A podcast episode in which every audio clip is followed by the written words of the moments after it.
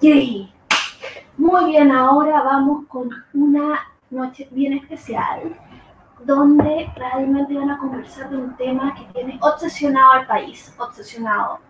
Eh, y digamos, por un lado tenemos a Andrés Gutiérrez, quien es el vocero nacional de Asino, que fue la plataforma donde se aglutinaron las personas de Bópoli que están por el rechazo. Bueno, fue candidato a la presidencia de Bópoli, quedando en segundo lugar con el 20% de los votos, y bueno, representa el Bópoli rechaza.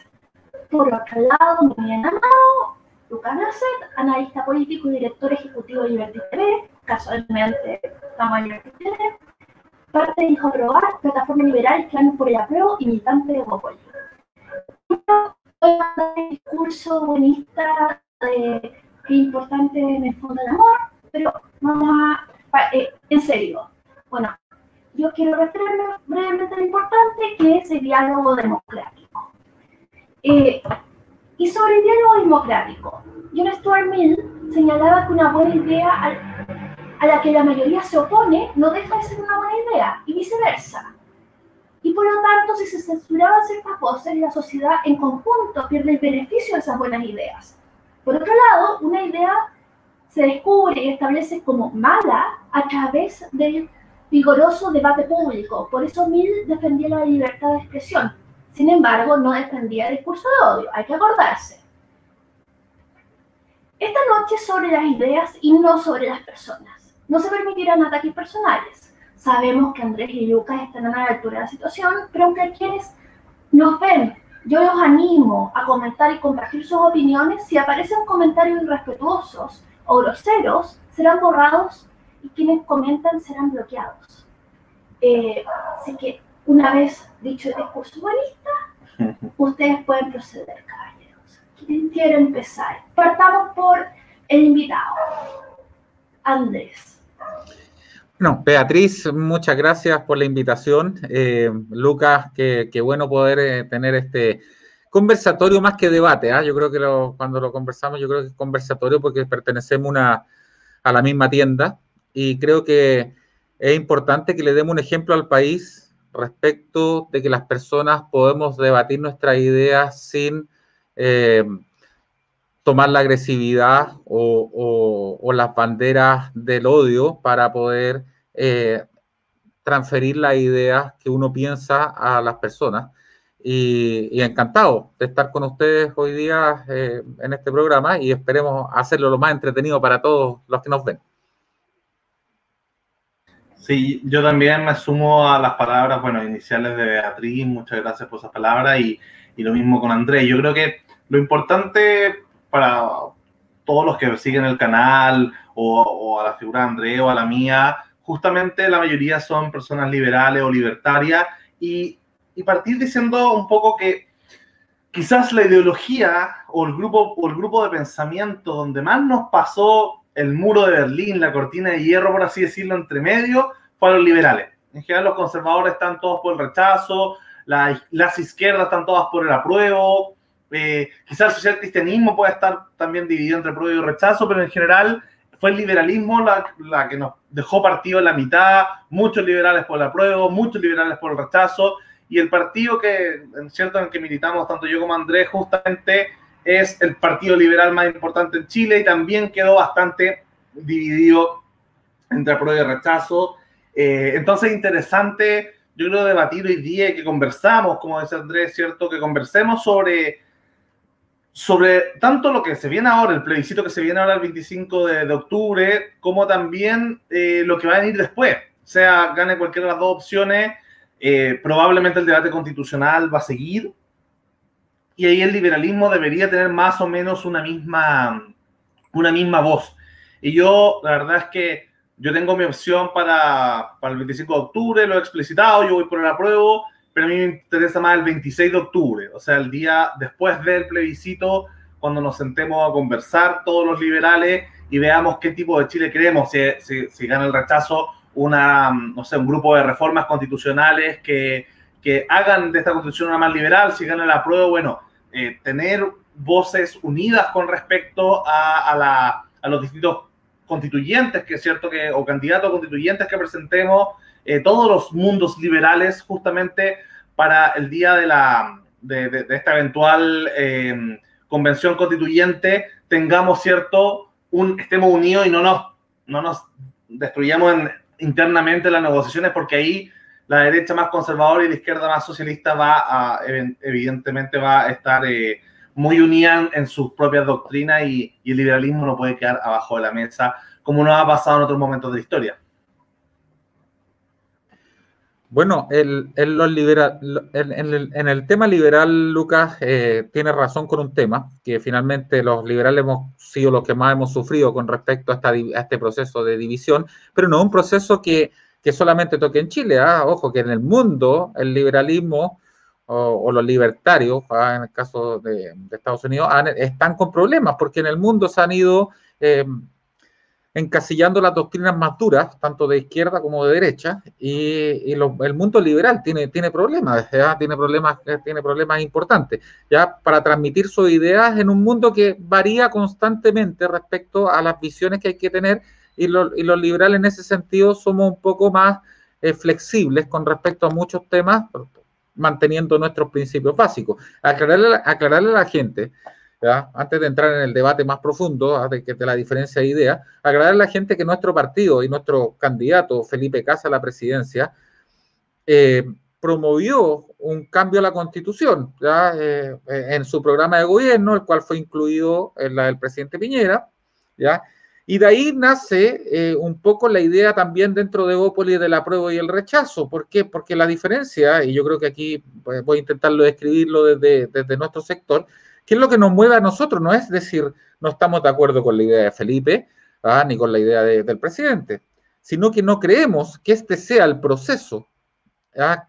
que que, que llevó Evópoli o que llevó Felipe Cast o que llevó eh, el presidente Piñera, sino que fue un proceso impuesto por la fuerza, ¿ya? impuesto de una manera bien extraña, no ocupando las vías democráticas, de hecho, porque si tú te fijas el acuerdo por la, por la paz, por, la, por el fin de la violencia, por la paz y la nueva constitución, es un acuerdo firmado por la fuerza, porque el presidente Piñera, digámoslo como es, estaba en riesgo de ser derrocado. ¿ah? Eh, y eso, y eso fue una realidad. ¿ya? Y se tomó esa opción. Pero lamentablemente yo creo que como liberales y principios, los que estamos por el rechazo, no creemos ¿ah? que uno cede la libertad, ¿ya? por muy bueno que sea el camino posterior que, que, que, o la, o la capacidad que nos dé este proceso, por muy bueno que sea, no podemos romper nuestros principios fundamentales, que son la libertad de la persona, ¿ya? y caer en un juego además donde hoy día tenemos pandemia, tenemos un montón de cosas donde las reglas no han sido claras y han llevado a la división al país. Y ese proceso creó, Lucas, ¿ah? que, que, esa, esa, pequeña pero gran diferencia es la que nos pone a distintos lados en estos momentos de, este muro ¿ah? de apruebo y rechazo.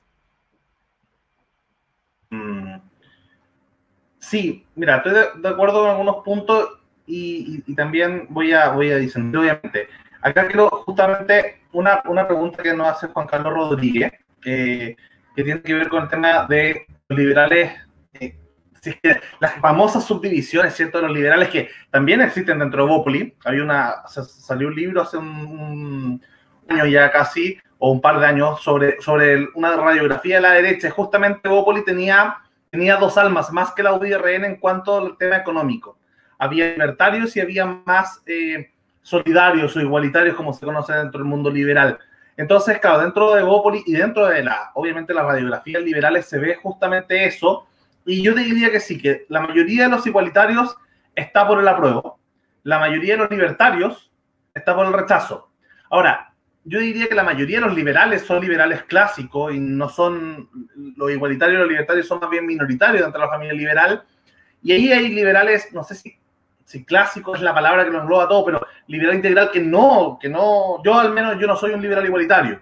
Yo soy bastante libertario, soy de 1 a 10 en capitalismo 10. o sea, soy bastante libertario yo me definí mucho tiempo como libertario y estoy por la prueba. No sé si es el único libertario por la prueba en Chile, pero pero, pero sí, esa dicotomía yo no sé si, si se dé siempre, y al menos no en mi caso. Em, no, no, había esa diferenciación tan brutal con respecto al comentario. Con respecto a lo que dice Andrés, eh, mira, yo tengo una lectura de la historia evidentemente la historia es una suma de sucesos eh, un poco más caótico y arbitrario y, y, las interpretaciones de la historia es lo que se, se, toman estos hechos y se va construyendo un relato.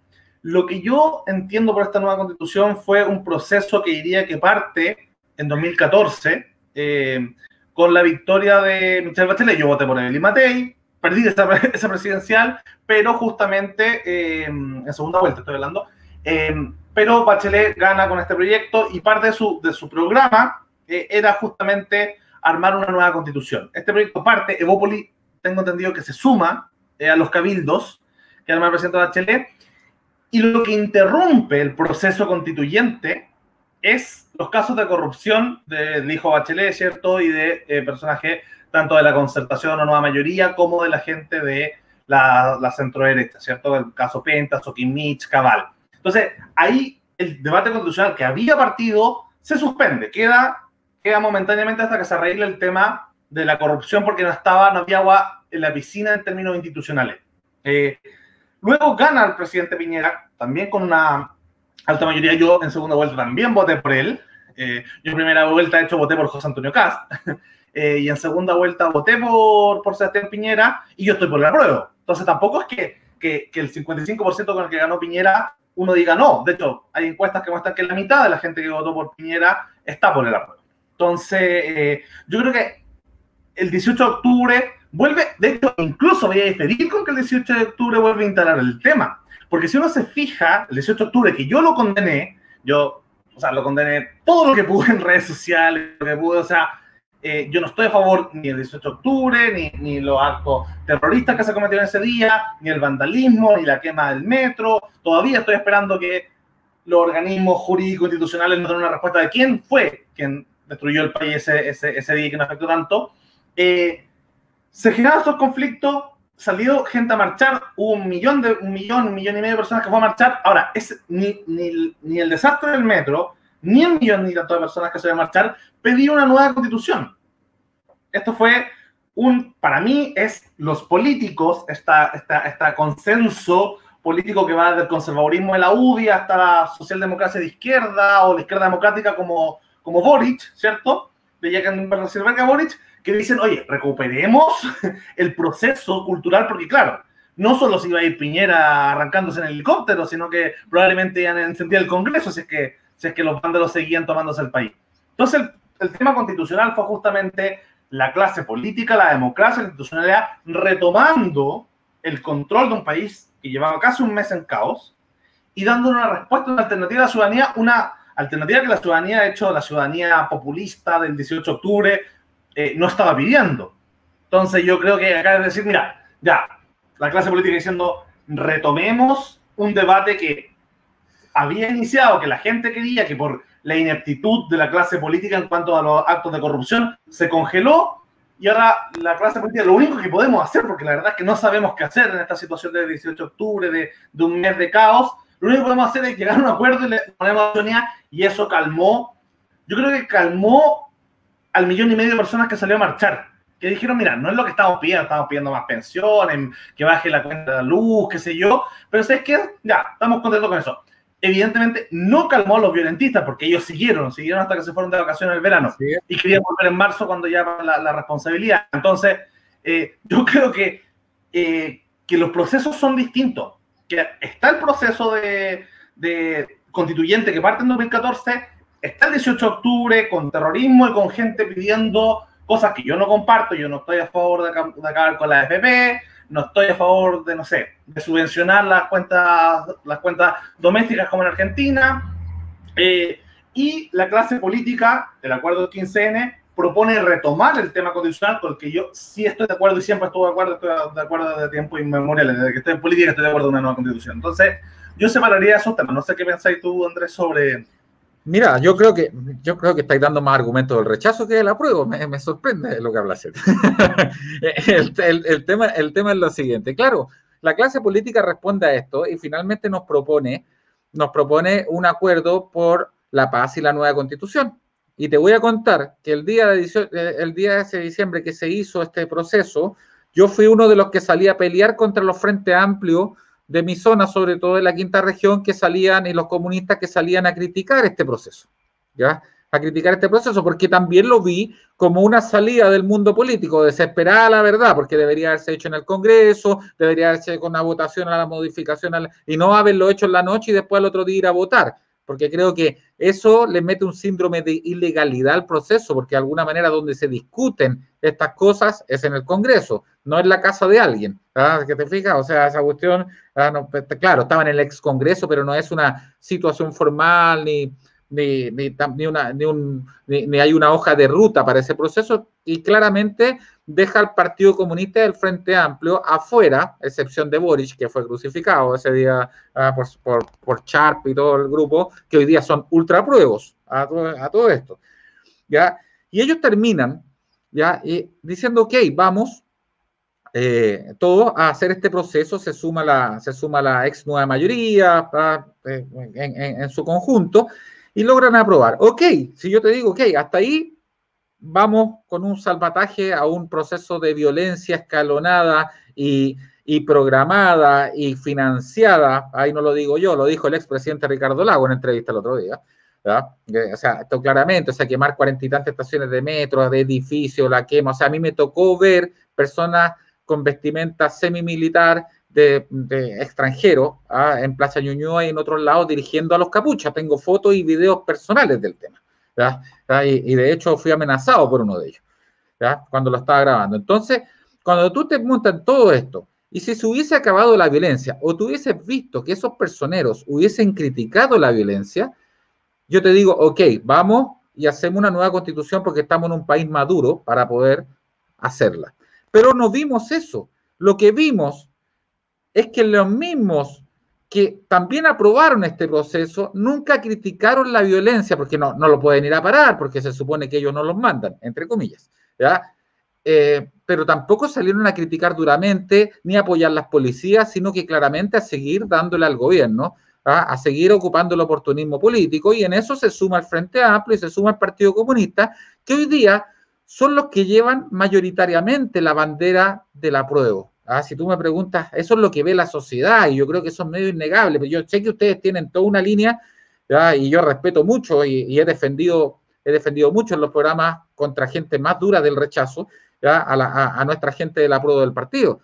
Yo entiendo las visiones, entiendo la noción, pero lamentablemente esas banderas no las lleva nuestro partido ah, ni los liberales, la están llevando la extrema izquierda. La extrema izquierda se tomó el tema del apruebo cuando ellos eh, con dirigentes importantes a nivel del país, que ellos son el apruebo. Entonces, mi pregunta, es decir, ellos no condenaron la violencia, siguieron mandando la violencia, por lo tanto no se cumple un contrato, no se cumple un acuerdo que había inicialmente, y por otro lado, toman la bandera que como no se les dio la Asamblea Constituyente, tienen esta banderita, y la gente del apruebo que tú ves, ¿quiénes son? ¿Cómo son identificados hoy día? ¿Ah? Los, que, los que salen a la calle, mucho capucha, ¿ah? mucha, mucha banderín verde, ¿ya? probablemente, obviamente ustedes no son los que andan haciendo destrozos ni otras cosas, pero, pero se ve, ¿ah? se ve esa línea muy fuerte, se ve esa línea de atria donde dicen finalmente, ¿sabéis qué? No importa, lo acaban de declarar ayer varios personajes del Frente Amplio, no importa que el presidente o que el, el, ministro del Interior no se venga a inmiscuir en la Asamblea Constituyente porque la Asamblea Constituyente no va a respetar acuerdos ¿ya? que se les sean impuestos que no sean decididos autónomamente por la misma asamblea. O sea, ya empezaste a, discutir la validez de los dos tercios. Y ese es, eso es un signo muy claro de cómo la izquierda avanza. La izquierda siempre te avanza dos pasos, te retrocede uno, pero te avanza tres, Y empieza así. Entonces yo no tengo la claridad, Lucas, ¿ya? de que realmente tengamos la fuerza como liberales para escribir esa constitución que quería Felipe Cas, porque ya tenemos una constitución bastante liberal. Ahora que perfeccionarla podemos hacerla, pero no tenemos las garantías de que no exista un espacio que cada vez es más grande, donde esta gente pueda meter la cola y finalmente dejar la escoba y terminar una constitución terrible. Y si tú me dices, para pasarte la palabra, si tú me dices, oye, es que está el proceso de salida, que es la mayoría de la respuesta de Felipe y otro. La verdad es que el proceso de salida va a ser un chiste. Cuando esta gente tenga el poder y la constitución que ellos necesitan, ¿ya? van a ocupar la misma violencia con que doblegaron al presidente Piñera, electo democráticamente, con una gran mayoría, una después de Frei Ruiz Tagle, la, segunda mayoría más importante en democracia, lo doblegaron, doblegaron a las policías, doblegaron a todo. Por lo tanto, no, no nos va a alcanzar la fuerza como institucionalidad para decir votamos esta constitución para afuera. La van a aprobar como, como sea o como quieran. Y ese es el temor. Si alguien me dice, sabéis que no va a ser así porque yo te lo aseguro y te, te dono mi corazón si, en un trasplante, si es que, si es que eh, no, no, puede ser así, yo votaría a prueba, pero la verdad es que existe ese riesgo claramente. Mira, sí, varios temas, concuerdo con algunos, eh, difiero con otros. Eh, primero, bueno, el tema de si se armó una cocina o no eh, es parte, yo creo, de, todas las democracias liberales. Eh, voy a citar acá mm, a, Bismarck, ¿cierto? Que decía, si las, si las personas supieran cómo se hace la salchicha y las leyes, no las consumirían. O sea, porque en el fondo siempre hay un lobby y la política funciona así en cualquier democracia liberal. O sea, no es, no es un órgano absolutamente deliberativo porque siempre se mezclan distintos intereses y obviamente se tendrían que llegar a acuerdo. Ahora, para mí el acuerdo del 15N fue tremendamente importante justamente porque dejó fuera al Partido Comunista, dejó fuera a fuerzas extremistas y, bueno, el segundo punto diría yo que, que, en general también este, este miedo fantasma al Frente Amplio, que yo no entendía, sobre todo 2017-2018, hoy día no me hace sentido que el Frente Amplio perdió la mitad de sus diputados, pasó de 20 a 10, eh, se fueron los más de izquierda, se fueron los más, los mismos ellos se trataban de loco a los que se fueron, ¿cierto? Eh, y el Frente Amplio hoy día, los que quedaron son el Partido Liberal, el grupo de Boric, que cada vez están más de centro o más socialdemócratas, y el mundo RD que todos sabemos que, que, es como una facción pequeña de la concertación. Entonces, yo creo que, que, que la institución del Frente Amplio hoy día ya está lejos de ser un, un, grupo de izquierda que pueda controlar algún proceso sociocultural. Eh, claramente cuando uno ve lo que le pasó a Boric, que yo condeno, con, condeno esa, la violencia que, que, que se contra él, donde tiran cerveza, ¿cierto? Es que ya el pueblo del Frente Amplio ya no apoyaba a, a, a, lo que queda hoy día el Frente Amplio, que está claramente mucho más de centro. Eh, dicho eso, también diría que, que, la, mm, que al haber dejado fuera justamente a los eh, este acuerdo, los, los, que para mí se consagran como los demócratas, son justamente los que van por el apruebo y los que estuvieron en el acuerdo del 15N. Y estos grupos que estaban afuera, de hecho, el Partido Comunista y mucha parte de la izquierda dura se quedó diciendo, no, esta, esta, esta, esta este, eh, ¿cómo se llama? Plebiscito apruebo y rechazo es absolutamente burgués, absolutamente institucional, las cocinas, las políticas, nosotros queremos una asamblea constituyente del pueblo y no le gustó, no le gustó el, el acuerdo y el proceso. Entonces, si ellos se suman después por lo peor es nada, dice algo, dice algo bueno, ¿cierto? Eh, dice que, que justamente no es un proceso guiado por, ni por esta izquierda radical, ni por el Partido Comunista, justamente porque siguieron con la violencia. Y claro, acá yo haría una distinción porque hablar de ellos como un ente externo es no reconocer la diferencia que hay entre una democracia cristiana, una exconcertación, el laguismo, ¿cierto? Eh, lo que es el Frente Amplio hoy día, los comunistas, eh, los grupos más anarquistas y radicales, incluso el mundo narcotraficante o el mundo que puede hacer intervención extranjera. Entonces, son distintos grupos, ¿cierto? Y yo diría que los que armaron el acuerdo del 15N fue la centro derecha con este grupo eh, de centro izquierda democrática.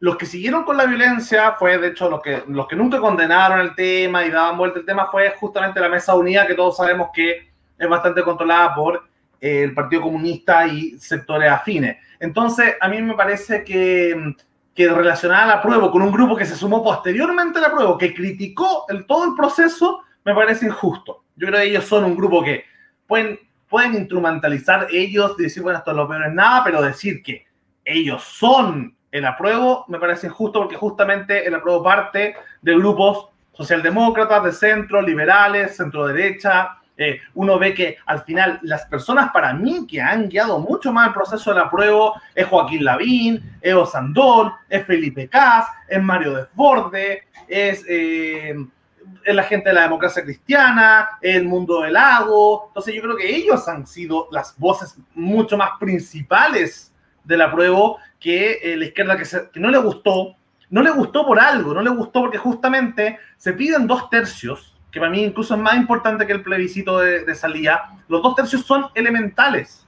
Y tú, claro, y otro punto de lo que decía es que, que estos tipos van a hacer lo que quieran y que, el, y que, el, y que el plebiscito de salida ellos lo van a controlar.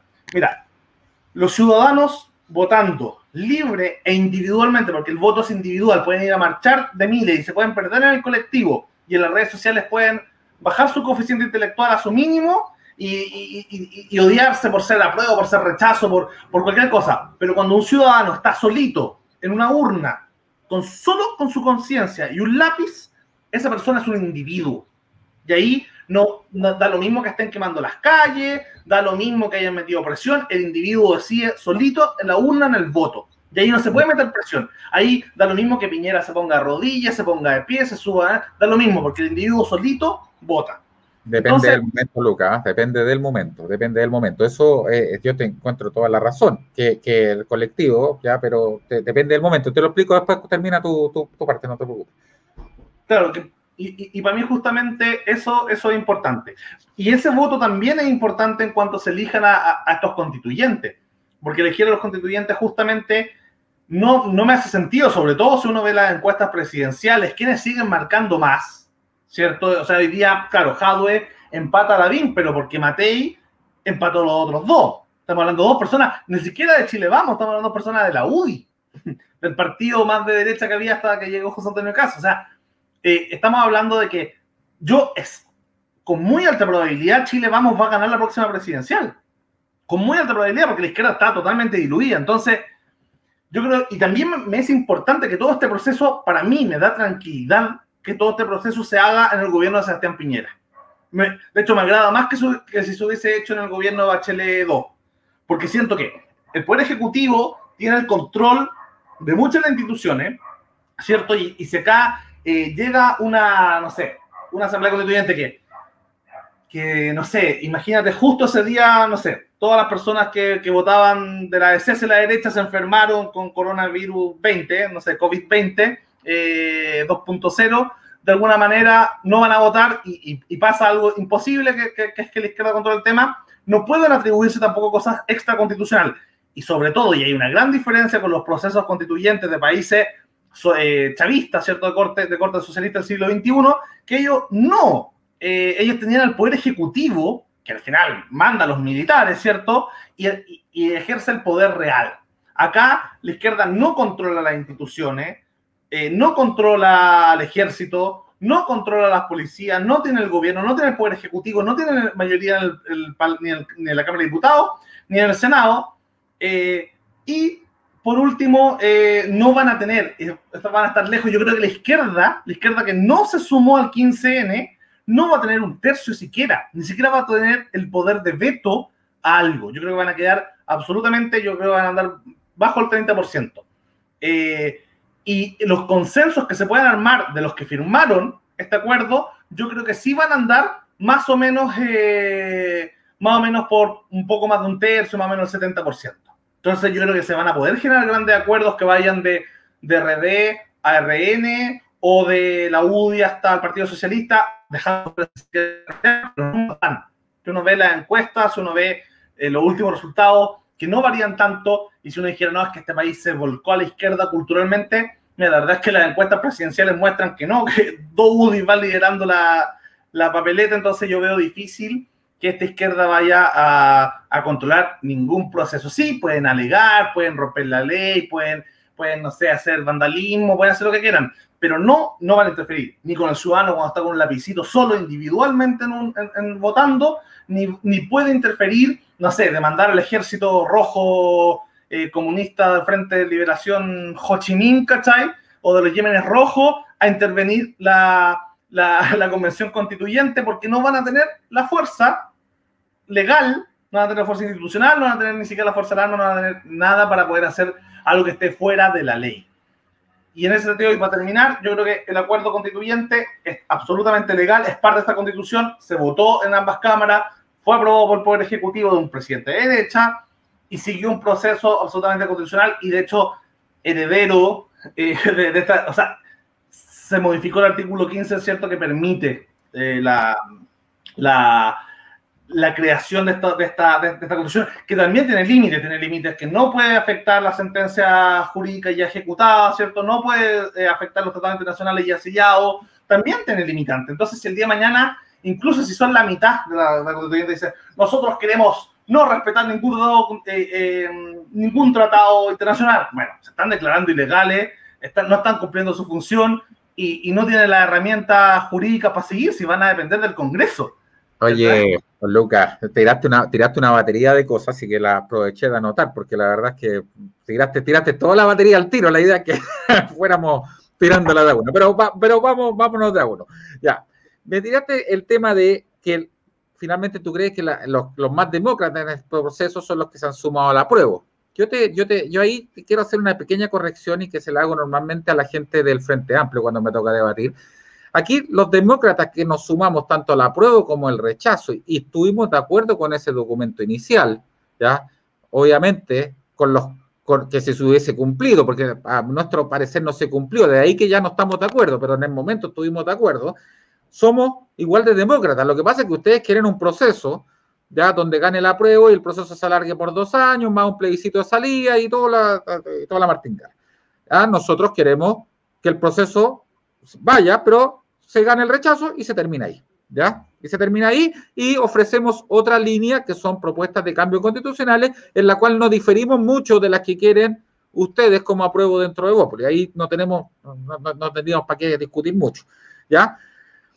La izquierda, tienes que tener un concepto. Cuando tú me dices que la izquierda es izquierda dura, que no se sumó, que, que, que, no tiene el control, ¿ya? Y que el gobierno tiene el control de las instituciones, falso, absolutamente falso, amigo. El gobierno no tiene ningún control de las instituciones. En estos momentos el gobierno, desde, el, desde, ese acuerdo, está navegando, ha cambiado ministro, le dieron duro a nuestro ministro del Interior, ya, por suerte, nuestro ministro de Hacienda, además de ser un capísimo en los números, es como se llama, un tipo muy carismático y la gente lo reconoce en sí mismo, es un líder por sí solo y eso le, le, le da una garantía. Pero han cambiado ministros en la izquierda como quieren, porque son ellos los que lo piden y al final los bombardean. ¿ya? Tuvimos una ministra de la mujer que duró una, sema, eh, una semana y media o, o, tres semanas por ahí, ¿ya? no alcanzó ni a salir en la tele. ¿ya? Entonces, tienes que entender que la izquierda esta discusión yo la tuve el otro día con Rodrigo Durán, ¿ah? por Facebook, que somos bastante amigos, y yo le, dije a Rodrigo, porque él me dice que si tú valoras el Partido Comunista, que tiene un 2%, que, que va a llevar eh, la fuerza, pero si siempre ha sido así, el Partido Comunista no importa que tenga 5% o 3%, pero el Partido Comunista hoy día te tiene un candidato presidencial punteando las encuestas. ¿ya? El Partido Comunista pero, pero está dentro de las encuestas de los primeros, no es innegable eso, independiente de que la suma, la división de nuestro lado. Concuerdo contigo que, que Chile Vamos va a ganar la próxima elección y para eso tenemos que eh, movernos en bloque, ¿ya? Pero la izquierda tiene esa gracia porque la izquierda es colectivista. Yo no le tengo miedo al Partido Comunista porque el Partido Comunista te dice lo que va a hacer. Yo le tengo el miedo al Partido Socialista, compadre. El Partido Socialista es un partido grande y el Partido Socialista lleva el al Partido Comunista en el corazón. Lo que pasa es que son más eh, estratégicos, más versallescos para actuar, ¿ya? Más versallescos, pero ya hemos visto lo que pasa en San Ramón con el narcotráfico, que son ellos mismos se autodenunciaron y, y lo, encubrieron, ¿ya? Por lo tanto, esa chispita, que inclusive hasta la expresidenta Bachelet existe esta cosa como de ir hacia el hombre nuevo, está, y, ese, y, esos capuchas serán pocos, serán el 10%, ya que representa ese frente amplio, se habrán ido a, uno a la más izquierda, al frente, al frente progresista verde, no sé cómo se llaman, otros están con Meo. Pero ojo, la izquierda no es como la derecha que es más liberal o inclusive a los conservadores se les pegó algo de lo liberal también, ya que, que respeta al, al, al, ser, al ser individuo. La izquierda es colectivista por, por formación, por ideología. Por lo tanto, cuando llegue el momento, compadre, de votar por algo, ellos son capaces de aglutinarse bajo esa línea por matar a la derecha. Les da lo mismo. ¿ah? Yo lo veo en, var veo en varias comunas, eso, ¿ah? que se da constantemente. Por lo tanto, no creas que porque Sharp y, Jackson o Boris se están sacando la mugre, no van a estar con, en, la, fiesta de los cuchillos largos con, eh, de acuerdo para pa, pa, pa darnos duro a todos nosotros. ¿Ya? Eso, eso, eso va a estar clarísimo. Y a eso se le va a sumar el Partido Socialista a Yanna Proboste, ¿ah? se le va a sumar a, se le va a sumar Huenchumilla, se le van a sumar varios que dejaron a Lagos votado ¿ah? y lo llamaron casi de derecha, o sea, lo pescaron y lo tiraron para el muro, para el lado nuestro, porque ya no les interesa. ¿ya? Entonces, entonces, en ese proceso, en ese colectivo, no tengas, no tengas eh, eh, la, la presunción de que ese grupo va a decir, no, sabes que nosotros somos más republicanos, ¿ya? y vamos a, eh, hablando de republicanismo, a eso me refiero, no al partido, somos más, somos más, queremos la república y no vamos a apoyar al Partido Comunista o al Frente Amplio. Si a ellos les da rédito apoyar al capucha, quemador, incendiario, lo hacen y los metieron al Congreso y les dieron un premio, después que habían firmado el acuerdo varios de ellos. Por lo tanto, no creas que no lo van a hacer de nuevo. Lo van a hacer y, si hay que cambiar y si hay que hacerlo por voto, porque muchas veces lo he escuchado de algunos diputados de nuestro sector, me dicen, oye, pero si los tipos también son ricos, no se van a gastar ellos mismos. No, sí, ellos van a seguir siendo ricos, los pobres van a, van, a pasar a ser ustedes. Si ese es el tema. Ahora, como te dice, tú me dices que el plebiscito de salida, que la persona autónoma, yo creo absolutamente en eso, sí, pero depende del momento. ¿Y cómo te lo voy a explicar eso? Si tú hubieses hecho el plebiscito el otro día, de la marcha de un millón de votantes, ¿cuánto gana la prueba? Con un 94%. Porque el 93 tenía, creo, la, prueba en un comienzo. El 93% te gana. Por lo tanto, basta que la izquierda te monte una buena máquina antes de ese plebiscito, como lo hicieron en Venezuela. Y ojo, para, que, para el comentarista que nos decía ahí que cuándo van a hacer una campaña sin mencionar a Venezuela y Cuba. A Cuba no me interesa mucho mencionarlo porque la verdad es que es una historia muy antigua, de épocas pasadas, de aprovechamiento de casinos y porquería, porquería de, de, otro ámbito. ¿ya? Pero en el caso de Venezuela, en el caso de Venezuela es un caso muy palpable, porque muchas veces me dicen, oye, tú, yo le pregunto a la gente, ¿usted cree que el venezolano era tonto? ¿Que el venezolano era pobre, era menos educado? El, venezolano en los años 85 al 95 en todos los índices educacionales invirtió el doble de lo que invirtió el PIB chileno en educación. Muchos chilenos se exiliaron allá para poder trabajar en mejores empleos, un país cinco veces más rico que Chile, con muchos profesionales y no son nada de tontos. Pero cayeron en esta trampa, cayeron en este juego de creer de que la izquierda va a ser suave. Este 18 de octubre, muchos me preguntan si este 18 va a ser calmado, va a ser, va a ser violento. No, no va a ser violento, porque la izquierda te quiere mostrar que ellos son democráticos. Pero ojo, si gana el rechazo, los va a ver violentos. Y si gana el apruebo y no salen sus constituyentes, también los va a ver violentos. También los va a ver violentos, porque ellos persiguen un, un proceso. Y recuerda, son colectivistas. El Partido Socialista jamás se va a alinear, aunque sea Ricardo Lago, sea quien sea, se va a alinear con un Felipe Cast jamás. Eh, nosotros hasta dónde llegamos, hasta Mariana Elwin, no llegamos más allá. El Partido Radical el otro día mostró, ¿cómo se llama?, grandes, graves declaraciones respecto al tema también, que a mí me parecían más, eh, ellos más aterrizados, están en la misma parada.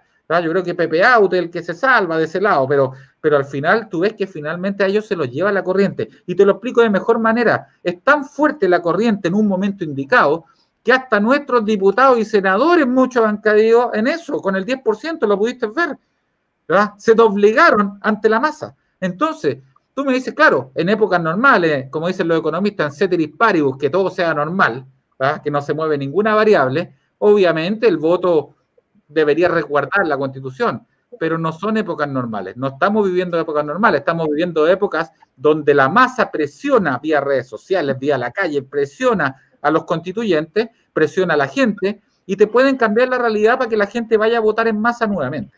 ¿ya? Y ahí ya es donde nosotros tenemos que saltar claramente. Eh, quiero tomar, ¿cómo se llama? Eh, eh, por último, antes de... La, la, izquierda puede demorarse y se demora mucho tiempo ¿ah? en hacer las cosas, pero las hace. ¿ah? Y las hace y las hace planificadamente las hace planificadamente. Yo estoy seguro que esa izquierda, que tú me dices que finalmente no, mueve, que no, que no maneja las instituciones, yo te digo que dudo de eso. Mira lo que pasa en la Araucanía. ¿O alguien me va a negar que hay grupos de ultraizquierda metidos con la CAM? ¿Alguien porque son ellos mismos que lo defienden. ¿ya? Y resulta que ninguno de los próceres, tú vas viendo escalando hacia arriba, pasas de los más duros de la izquierda, de los navarros, y llega hasta los Huenchumilla, que se supone que fue intendente y más aterrizado, y finalmente terminan cayendo en lo mismo, suavizando que ya no es terrorismo, sino que es, sino que es eh, violencia y casi delincuencia común. Entonces te das cuenta que ese colectivo si tuerce las voluntades, ¿ya? Y, esa, y esa torcida de voluntades va a ser la que, porque hoy día tú podrás conversar con un radical de la prueba y quizás llega a muchas cosas parecidas, pero cuando ellos, el colectivo, los presione, a ti no te van a doblegar, porque tú vas a querer una constitución liberal, ¿verdad? pero a ellos sí los va a doblegar, porque ellos los mueve ese bichito, ese bichito revolucionario, si se criaron con la polera del Che Guevara, compadre, después se fueron suavizando, ¿verdad? pero se criaron con eso. Mira, eh, yo, claro, quería hacer la precisión ahí de que cuando, cuando hablamos de, de, del individuo votando, ¿cierto? Yo me refiero tanto al ciudadano cuando va a votar por su constituyente o el plebiscito de salida en caso de que la constitución no se llegue a ningún acuerdo. O sea, si, si no hay ningún acuerdo con dos tercios, no va a quedar, no va a quedar constitución, vamos a quedar sin constitución y nadie va a votar, ¿cierto?, por estar sin constitución. O sea, va a ser un, proyecto un, un, un, proyecto fallido. No, Entonces, yo creo que... Disculpa, Lucas, disculpa, Lucas, ahí para hacer el punto al tiro. No creas en eso. En Venezuela pasó lo mismo, eliminaron los quórums, ¿ya? Y la derecha se retiró, se retiró, ¿ya? Y dijo, no, no va a pasar nada, y el votante va, va a ser inteligente, y resulta que fue engañado, y pasó lo mismo. No, pero es que ahí fue un error porque justamente la derecha no se presentó porque no estaba de acuerdo con el proceso. Ahora, bien distinto, y acá es muy importante quien tenga el poder ejecutivo durante este proceso. Por eso que hoy día se haga todo este proceso durante el gobierno del presidente Piñera, que no al final uno podría decir se dio en ciertas cosas, no se dio en otras, eh, al final sigue instalado y muchos dudamos que hubiese seguido sentado en la moneda hasta el día de hoy, eh, no sé, el, el, 25 de, de, octubre del año pasado, ¿cierto? Entonces, igual así estuvo, tuvo el tema COVID, ¿cierto? Entonces, acá es, lo primero que mencionaste en, en, tu última intervención. En las democracias liberales, sobre todo las que tienen eh, presidencialismo, el cambio de ministerios es, es, una, es parte de manejar, eh, ¿cierto?, la, la agenda política, es parte de manejar la vida política en un país, en una república. O sea, como no tenemos sistema parlamentario, de hecho, con sistema parlamentario probablemente no lo hubiésemos citado a prueba rechazo, hubiésemos y el presidente Piñera no, no, seguiría siendo primer ministro presidente, hubiese salido porque no habría habido confianza en él. Porque, de hecho, gran parte de esos problemas hasta la fecha es que no, todavía no cuenta con la aprobación ciudadana que tenía antes del 18 de octubre. Entonces, parte de, tener un presidencialismo que dura un periodo establecido, cuatro años en el caso de, nuestro país, es que los presidentes bajan en su popularidad, suben su popularidad, depende del proceso político del país, no renuncian, eso para, para repúblicas bananeras, ¿cierto? No andan cambiando de presidente, eh, y, pero sí lo que pueden hacer es cambiar de ministerio. Cuando tú dices que la izquierda los ministros, yo la verdad es que después del 18 de octubre he visto casi puros cambios de gabinete liberales. Entró, con el primer cambio después del 18 de octubre, entró Briones, Hacienda, entró la Carla Rubilar, una liberal, ¿cierto? Vocera, entró Sichel, otro liberal eh, de, de desarrollo social, entró, bueno, Felipe Guarno era muy liberal, y entró, bueno, Blumen al interior, o sea, el puesto más importante como mano derecha. Entonces, vimos un cambio hacia el lado liberal, lo que evidentemente nos favoreció, y claro, Evópoli no lo pidió y le llevó una tremenda responsabilidad al liberalismo, tenía 80% del comité político, y, eh, y Evópoli tenía la mitad, ¿cierto?, de, lo, de, de, de la importancia en la política. Eh, luego, bueno, el último cambio de gabinete también pusieron a Jaime Benolo y otro liberal de vocero, ¿cierto? Y, y, en general había un cambio hacia el liberalismo. La izquierda no hace lo que quiere, yo no he visto todavía ningún ministro del Partido Comunista ni del Partido Socialista. En general han puesto ministros más bien liberales. ¿Por, ¿por qué? Porque el liberalismo en general es la niña bonita de la centro derecha. O sea, eh, en general ponen tipos que caen bien y el, y el liberalismo en general cae, cae, mejor que una ultraderecha o, o muy conservadores, etc. Entonces, yo veo ese primer cambio. Eh, yo, tú, tú, el otro tema que dices, que la izquierda siempre avanza, lento, pero siempre avanza.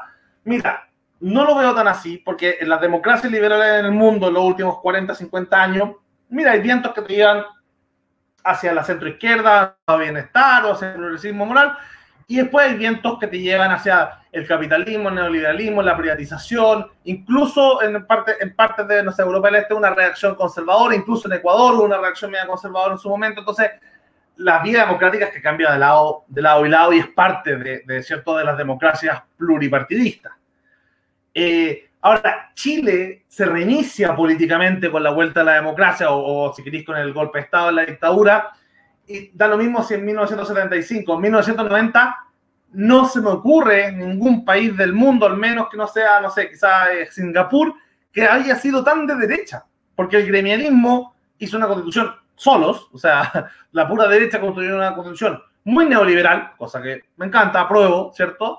Eh, pero también conservadora, también con enclaves autoritarios, también con, con autoritarismo, que después, bueno, se cambió en el presidente 89, se cambió con la un montón de modificaciones constitucionales que se hicieron, está bien, pero evidentemente se parte de un punto cero ultraderechista. Entonces, cualquier cambio que se haga iba a ser hacia la izquierda, es obvio, o hacia la democracia, o hacia el progresismo, o hacia, eh, no sé, el estado de bienestar. Bueno, de hecho, incluso fue Chile es tan sui que incluso con Frey, con la concertación, tuvimos un giro hacia la derecha capitalista, más, más capitalista que Pinochet, que fue privatizar, ¿cierto?, la, la luz y el agua. Entonces, así como, así de su en este país, que incluso en democracia se pega giro hacia la derecha, eh, o las concesiones del lago. Entonces, bueno, pasa, y, y, y, Bachelet 1 tuvo Velasco ministro de Hacienda y fue bastante liberal, no metieron la CFD, se pagó la deuda externa, y con medidas contracíclicas. Entonces, mira, de hecho, Bachelet 2, su reforma de las pensiones, cuando partió el NOMA FP, ¿qué hizo?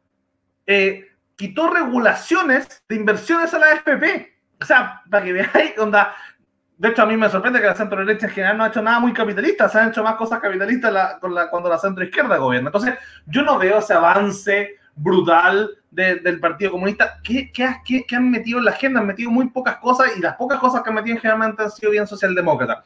Con respecto, por ejemplo, al 10%, que claro, uno dice hasta UDI y RN se metieron. Yo la verdad es que me, me cuesta y acá una culpa que yo estuve en contra del 10%. Eh, y saqué mi 10%, obviamente, eh, pero estuve en contra del 10% y, no, y nunca entendí bien por qué. Básicamente por lealtad partidista, y mi partido era por lealtad al ministro Urión y Urión era por lealtad, ¿cierto?, al presidente de la República. Pero la verdad es que los libertarios, los libertarios venían hace mucho tiempo diciendo que había que generar posibilidades para que la gente accediera más libremente a sus fondos.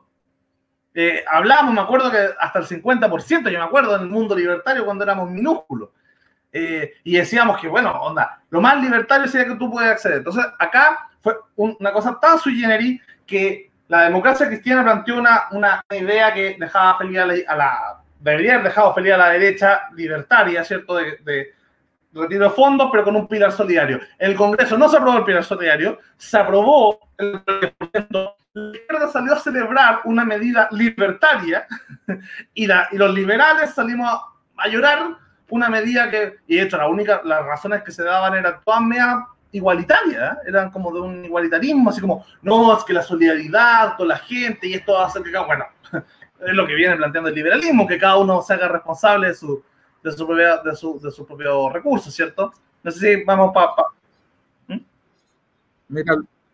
Sí, mira, Luca, yo creo que ahí en ese, claro, es que se da ese, ese tema que, claro, si de hecho varios hicieron, analistas hicieron ese comentario respecto al 10%, que finalmente la izquierda no gana, gana con una batalla con nuestros valores, que es, la libertad, ¿ya? Y la libertad y donde los conservadores tampoco querían que se sacara el 10% y el tema, pero lo importante de, yo, yo no rescato eso porque yo creo que finalmente, claro, la gente lo necesitaba, el, el, el, Estado no dio el ancho para cubrir los espacios que tenía que cubrir de las personas económicamente, así que yo creo que está bien.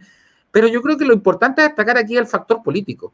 El factor político que es lo mismo que nos puede pasar la cuenta en el apruebo y el rechazo, viejo, ¿ah? o en la constituyente. Que finalmente a esos diputados UDI, a esos diputados RN que votaron a favor del 10%, no los movió un concepto liberal, los movió bajar en las encuestas, compadre. Los movió que le fueran a piedrar la casa. ¿Ah? Eso lo movió. Por lo tanto. La izquierda va a ganar con medidas liberales eh, y solo gana cuando toma medidas liberales y capitalistas, bueno, que gane la izquierda. O sea. oye, pero sí, pero ten, cuidado. no sé, el aire, Ten, ten, cuidado, ten, cuidado, con eso porque normalmente lo hacen así. O sea, imagínate que el logo, la, la, dinamitación de, los, de la FP fueron en base a las mismas leyes que ellos mismos generaron, o sea, le quitaron las garantías constitucionales a los fondos y te van entregando y los plutócratas, capitalistas plutócratas, no esos que no somos nosotros, sino que esos que, esos que ven el dinero y que son capaces de apostarle a todas las fichas, la apuestan a los comunistas, a los liberales, a los conservadores, la apuestan a todos, ¿ah? normalmente ligados a los bancos, ¿ah? porque yo creo claramente que nosotros tenemos que, como derecha o centro derecha, eh, desconectarnos de ese, de ese capitalismo eh, eh, claro, que tiene que ver con el empresariado duro, ¿te fijas? Porque finalmente ese corporativismo es, peligrosísimo, es peligrosísimo porque finalmente ellos le apuestan a todo y finalmente si les conviene que gane la izquierda para ganar ellos, aunque pase por encima de sus valores, lo hacen, si les importa la plata, da lo mismo. Ellos no son patriotas, no son nada en general. El país le ha dado todo, los compadres se han hecho multimillonarios ¿ya? y la verdad son unos antipatriotas, así que no hay que ni pescarlo. Pero con el 10%. Claro, Eso fue porque que mal con, con, con, haber dio esa derrota cultural. Claro, claro el, te, el, tema es lo siguiente, que al final lo que te quiero traspasar es que finalmente ese concepto, que es una de las cosas que nuestro grupo dice, oye, tengan cuidado, porque si doblegaron a los diputados de la UDI, compadre, para que votaran en contra del 10%, y no lo doblegaron por un concepto ideológico, los doblegan, ¿cómo se llama?, por la, por la vía de la calle, por la fuerza, por la presión mediática, no te vaya a pasar lo mismo con las normas constituyentes, compadre, porque eso, esa es la fórmula que van a aplicar. Entonces, hoy, hoy, día hasta Chalper me sorprendió diciendo que él, para el segunda pedía el 10%, pucha, él no vio que había quedado tanto la escuba y la cuestión. O sea, Claramente la medida, yo soy bien amigo Diego, pero claramente la medida ahora importa más las encuestas, ¿te fijáis? ¿Ah? Eh, ahí lo está proponiendo Pamela Giles, quizás con valores liberales, pero oye, da lo mismo, pero ellos no lo hacen por ser liberales, lo hacen con valores populistas, compadre.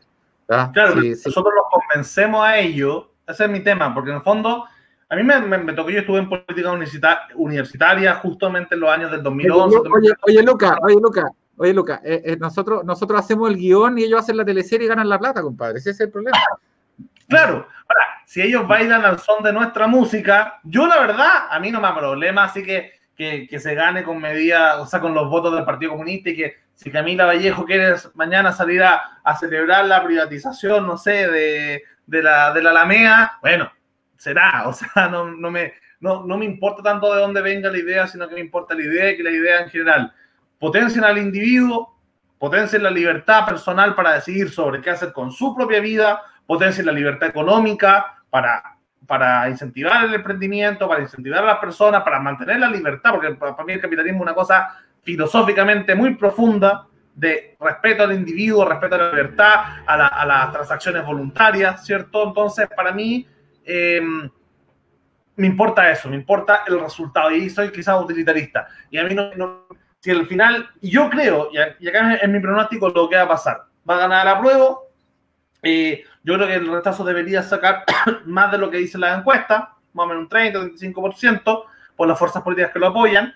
Eh, debería la, la, la, constituyente haber dos tercios, o sea, la, la, izquierda dura y esa izquierda intransigente debería tener menos de un tercio, debería andar más o menos bajo el 28% por ahí, eh, y, y, la izquierda que conversa, y ahí más lo mismo el partido, si tú quizás tenés razón, hay gente del Partido Socialista que más intransigente que un comunista, hay gente de la ADC que es más intransigente que, que los socialistas o que los comunistas, pero también hay gente del Frente Amplio que es muy razonable, hay gente del Partido Socialista que es muy razonable, o sea, yo sé que Insulsa no tiene una polera del, no duerme con un pijama del Che, tengo, estoy segurísimo que Insulsa no duerme con una polera del Che, y ese romanticismo al final choca contra años y años y años de política donde ellos se burocratizaron, como dice la izquierda, ¿cierto? Como dicen los troscos, eh, y entraron, ¿cierto?, en una, en una lógica que ellos son neoliberales en el sentido que, yo, que, que la izquierda más dura crítica. Sí, yo creo que la, la, la, socialdemocracia, la concertación y parte del Frente Amplio son neoliberales,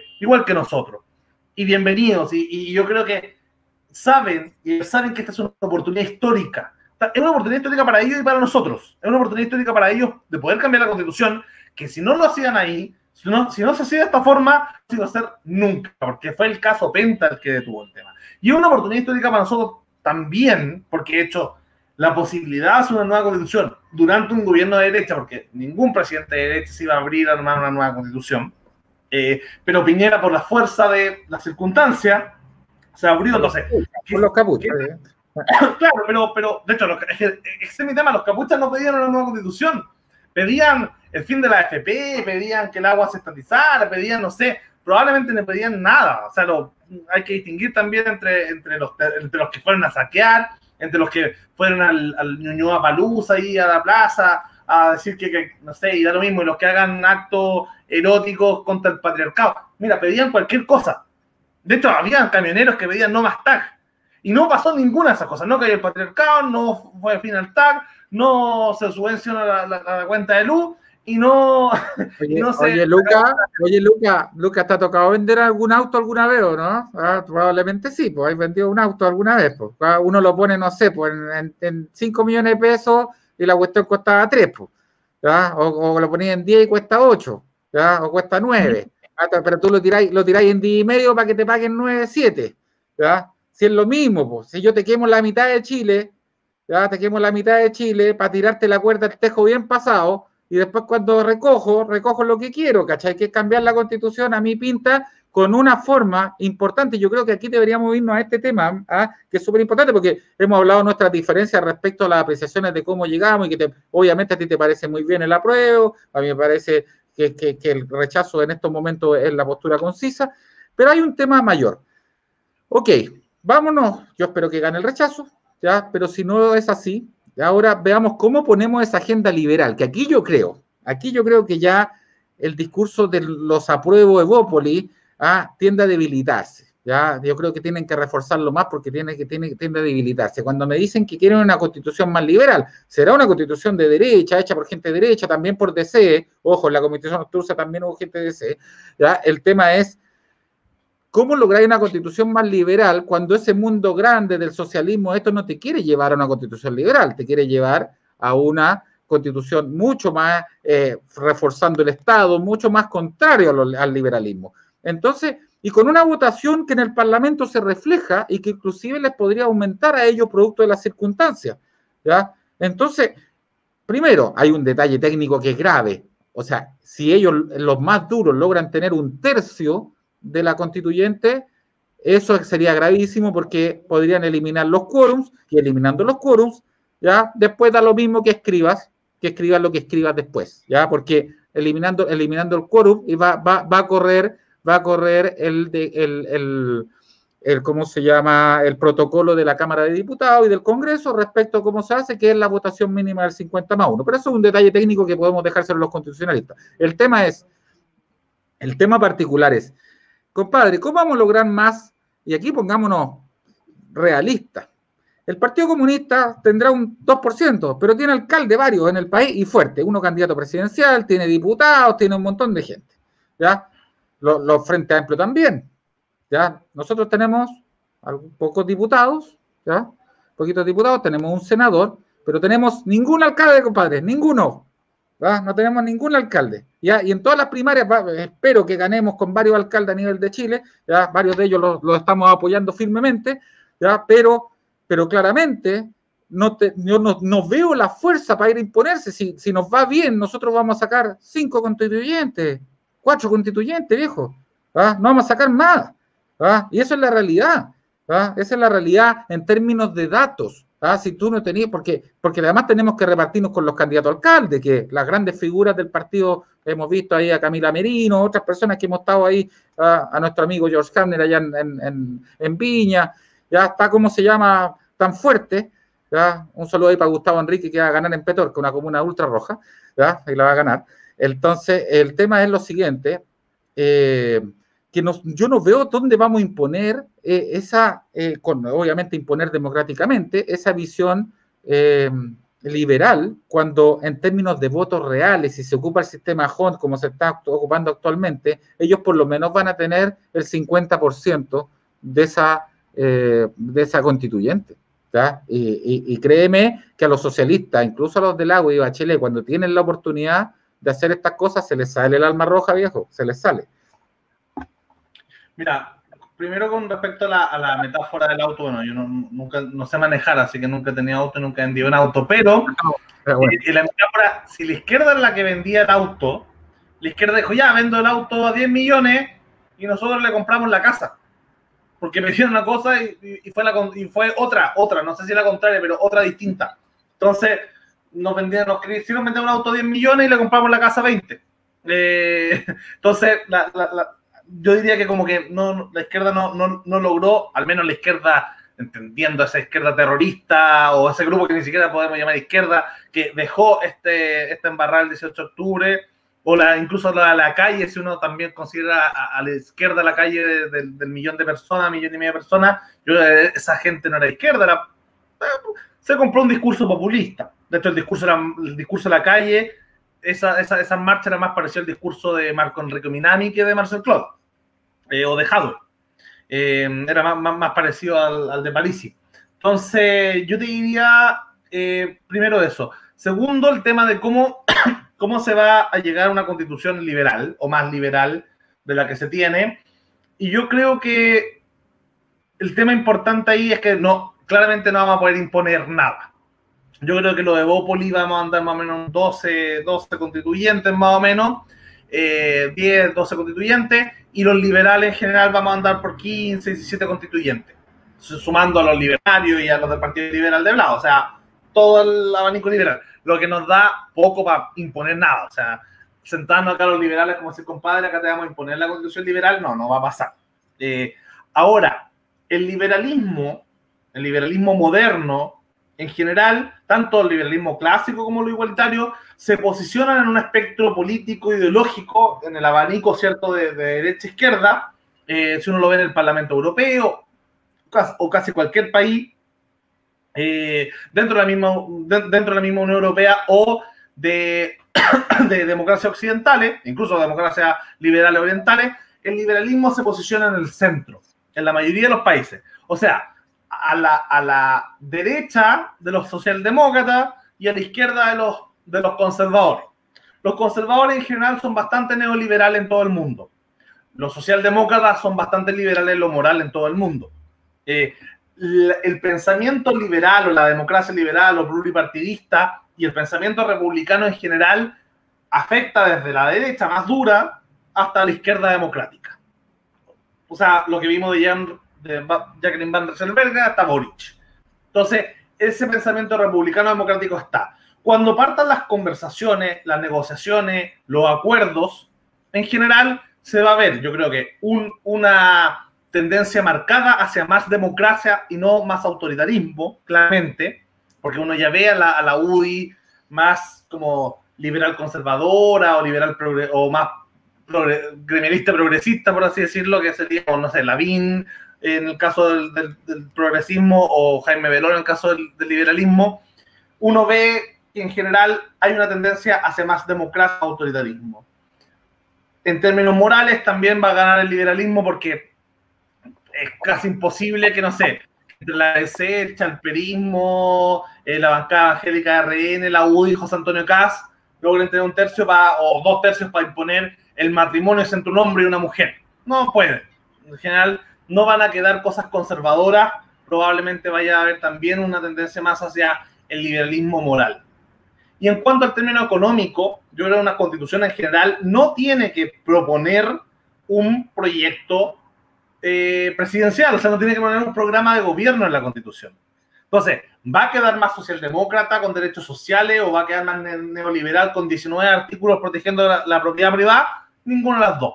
No van a haber acuerdos generales para eso, pero sí van a haber acuerdos muy probablemente para la autonomía del Banco Central, para cierto para, una contraloría, para, para un ordenamiento que proteja ciertos mínimos eh, para que después la democracia hable y veamos si tenemos un, gobierno socialdemócrata, porque yo creo que si Bachelet saca el 64% de los votos en una segunda vuelta, Bachelet 3 o la hija Bachelet o el hijo, me da lo mismo, si, si los socialistas democráticos sacan un 60% de los votos en un gobierno, no se tiene que acabar el país y pueden poder más o menos con, con cierta libertad poder tener un gobierno socialdemócrata si, si, la gente lo quiere. Si por otro lado sale un Piñera con, con más votos que casi que ningún otro presidente de la historia en segunda vuelta, va, tendría que poder hacer un gobierno neoliberal sin acomplejarse.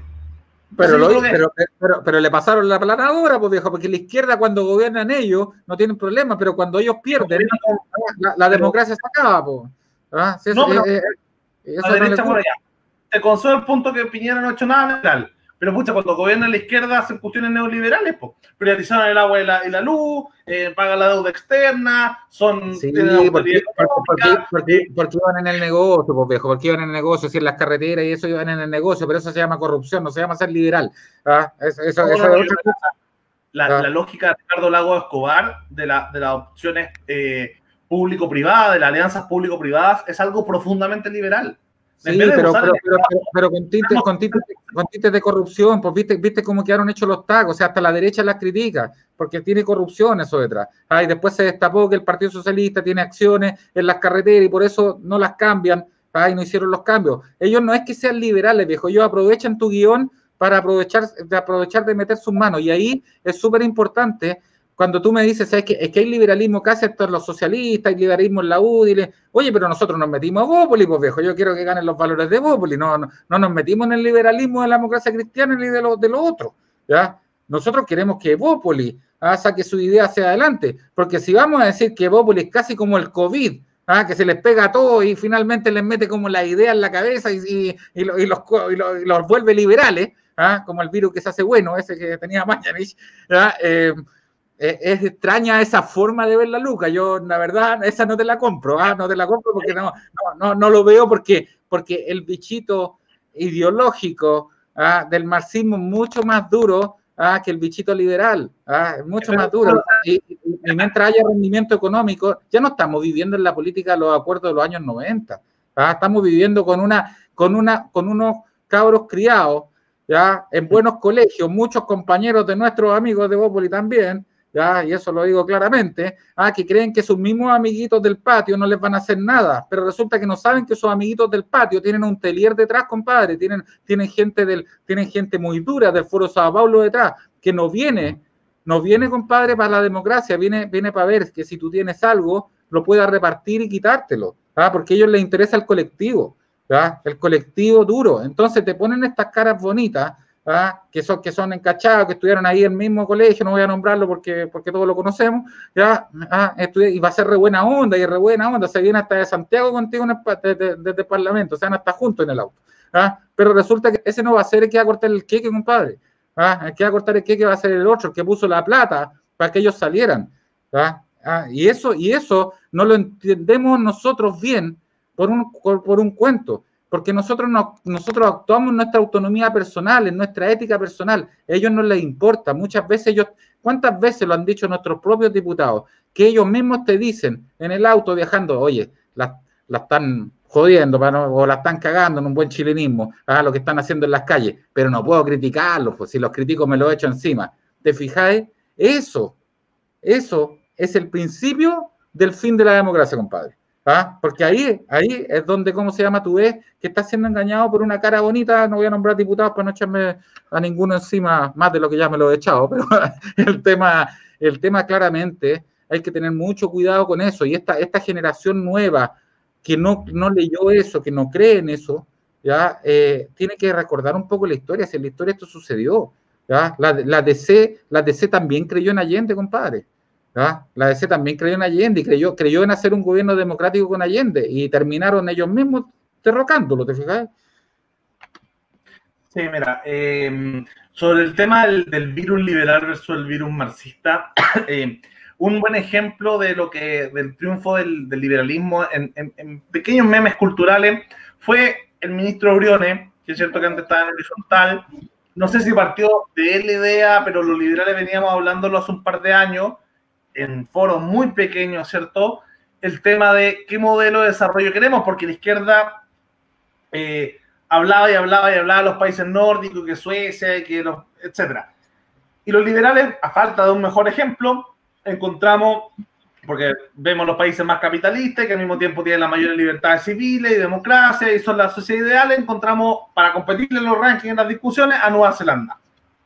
Nueva Zelanda se convirtió en el ejemplo a seguir de los liberales y Australia y Canadá no, en, en, en, menor medida, eh, pero también similar. Y ese meme que después llega, se instala el ministro Briones, que, o sea, en, el, en el intelectual Briones, que después llega a ser ministro y empieza a instalar esta idea. Hoy día, esta semana salió una encuesta de qué modelo de desarrollo quieren los chilenos. Y Nueva Zelanda salió en primer lugar. Y la suma de Nueva Zelanda más Australia arrasaba, doblaba o triplicaba a Suecia. Y Suecia no tenía ningún otro país nórdico para complementarle. Entonces, al final, el chileno quería qué cosa? Seguir el modelo de desarrollo neozelandés, australiano, canadiense, que son países más capitalistas que Chile post dictadura. O sea, ahora el chileno conoce, el chileno conoce el modelo neozelandés o el australiano o lo conocen las élites. O te cae bien porque está con el ya, compadre. Estas encuestas se hicieron, se hicieron a los chilenos y se les preguntó y ellos preferían los modelos liberales o neoliberales de Nueva Zelanda, de Australia, de Canadá. Y la verdad es que si tú le preguntas a una persona porque Suecia, la izquierda lo repite en la tele hasta el cansancio. De hecho, además es mentira, pero repiten que Suecia es socialista, que Suecia es socialista, que Suecia es socialista. Y el chileno que prefirió, el otro ejemplo, el ejemplo de Nueva Zelanda, el ejemplo de Australia, el ejemplo de Canadá, que son países que todos entendemos que son angloparlantes, que son más de la esfera norteamericana, la esfera británica. Yo creo que Chile no quiere ser Suecia. O sea, de hecho, bueno, salió una encuesta, no es que yo crea. En una encuesta, solo, solo lo que se compara a la izquierda quieren ser Suecia, había una minoría que quiere ser Cuba, pero la mayoría quería países liberales o socioliberales o, o, una mixtura entre, entre cierto, cierta igualdad sociocultural y libertad económica y libertad moral y libertad política. Entonces, estoy de acuerdo contigo. ¿eh? Ese meme se instaló, se metió y el chileno yo creo que es profundamente liberal, es profundamente individualista, es profundamente democrático, cree progresismo en términos progresismo bien entendido, ciertas libertades individuales. Eh, y yo creo que al final, o sea, si la gente salió a celebrar el 10%, no fue populismo, fue porque podían acceder a sus lucas. Ellos sentían que eran su plata y que ahora el Estado dejaba de controlarse y se las pasó. Entonces, eh, yo creo que acá hubo una victoria y yo, si es que la verdad tuviera razón y que el meme marxista se, se, expande más, meme entendido como memética, ¿cierto? La teoría de Dawkins eh, si es que el meme marxista se instala mejor que el liberal, bueno, la gente habría elegido Cuba, o en el peor de los casos Suecia, el Suecia idealizado por la izquierda del Frente Amplio, pero no, elegían países neoliberales. Y eso Es que, yo, yo, creo, yo creo ahí Lucas, yo creo que Lucas no, no es como dice Rodrigo, que tratar de ignorarte, cierto no se trata, si el conocimiento, el conocimiento de un arte expansivo, ah, que no tiene por qué toda la gente conocer todos los procesos. Ah, no, no, no, ese ignorante no es no es, no es un decremento para muchas personas. Hay gente que no sabe la palabra. Dentro de nuestro partido hay muchos que no entienden lo que es el liberal. ¿Para qué, lo, ¿Para qué vamos a estar más con eso? Es súper importante. Ahora, yo creo que tu discurso es correcto. Tu discurso es súper correcto, te encuentro toda la razón, pero toca exactamente a lo que han dicho los filósofos, o sea, los analistas políticos chilenos eh, en general, que Bópoli le habla a, una, le ha estado hablando a una élite. Y es por lo mismo que yo postulé a la elección del, partido, porque si yo te lo digo, este mismo discurso yo te lo llevo a Puyalli, te lo llevo, te lo llevo a, a en Papú, te lo llevo a, a Catemu, te lo llevo a, Calle Larga, compadre, no, no te entiende nadie. ¿Ah? De verdad no te entiende nadie, porque ni Ciudad Justa no te lo entiende nadie. ¿Por qué? Porque yo te voy a decir por qué el agente del Puyalli vota por el apruebo. ¿ya? Porque les dijeron que con el apruebo va a tener salud, mejor salud gratis, el hospital se construye, que cómo se llama, que, que, que todo va a ser, que, que, muchas cosas van a ser gratis, que la educación va a mejorar al otro día, que va a tener mejores AFP, ya, y que va a tener, o sea, mejores pensiones y que va a tener mejores sueldos. Te pregunto a ti, ¿esa premisa la resuelve la Constitución? No, pero realmente crees que la, que la gente, o sea, el ciudadano común y corriente, tú le decís, oye, ¿te tinca que yo te dé todo gratis y te va a decir que sí? Yo no, creo que la gente... No, es que van a banalizarlo así, banalizarlo... no, no, pero, pero, pero, como tú me estás diciendo que, que vaya a tener más, más FP o que el hospital... Yo creo que la gente sabe perfectamente lo que, lo que pasa, o sea, de hecho, y sobre todo Chile que hemos recibido eh, una, una migración súper importante de venezolanos que, que, llegan contando sus experiencias terribles de vida eh, en un país donde, donde o sea, la propaganda del Chilezuela funciona perfecto. Yo fui a votar por Piñera en segunda vuelta, que estaba bien decepcionado, pero yo voté por Piñera en segunda vuelta y viajé al paraíso, ¿cierto? A votar por Piñera en segunda vuelta y la gente salió a votar en masas como nunca, al menos en 20 o 15 años, fue a votar en masa. Una, una elección que no, esa gente no se tenía, de hecho fue, le ganaron, o sea, está bien, Frey sacó más, pero con voto voluntario, nunca se había tenido una elección voluntariamente. Venezuela funcionó, porque la gente sabe distinguir, sabe distinguir, ¿cierto?, entre una medida socialista y una medida liberal. Sabe distinguir eso. Ahora, yo entiendo tu crítica a, a, a Evópoli, porque es una crítica que no solo la repiten intelectuales chilenos comunitaristas de derecha o de izquierda, sino que se, en todo.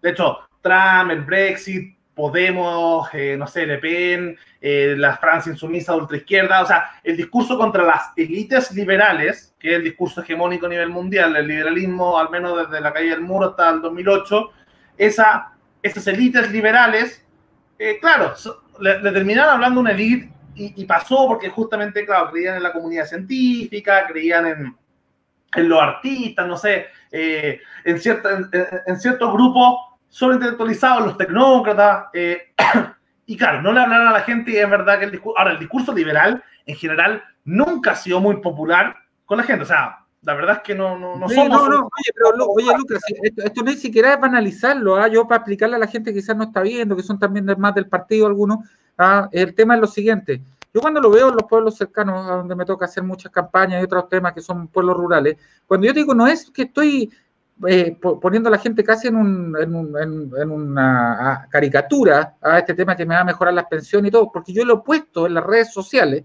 a donde manda Facebook, a todo esto que Facebook es que mandan los pueblos, ¿ya? Eh, manda Facebook y yo coloco, oye, pero si esto no les va a mejorar independientemente esto, esto, otro, esto, otro.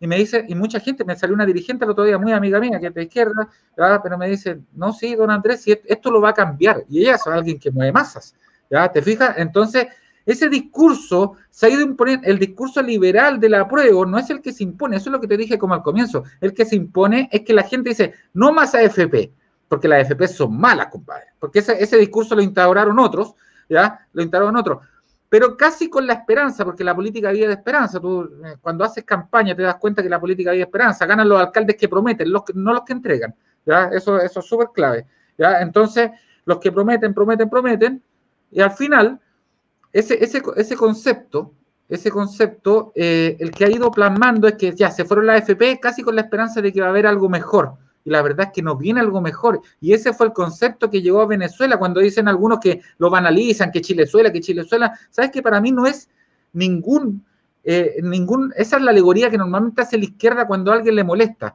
Tú cuando discutes, por ejemplo, con alguien de izquierda, y te lo vas a dar cuenta en los foros, cuando discutes con alguien bien trotskista, alguien duro, si tú le pones un argumento bien pesado que, le cae mal, el tipo te tira el payaseo. Lo hace meo, lo hace, porque es parte de la dialéctica. La dialéctica de, que estudiada por ello es normalmente banalizar. ¿Qué hicieron con el papelito de los 33? Lo banalizaron.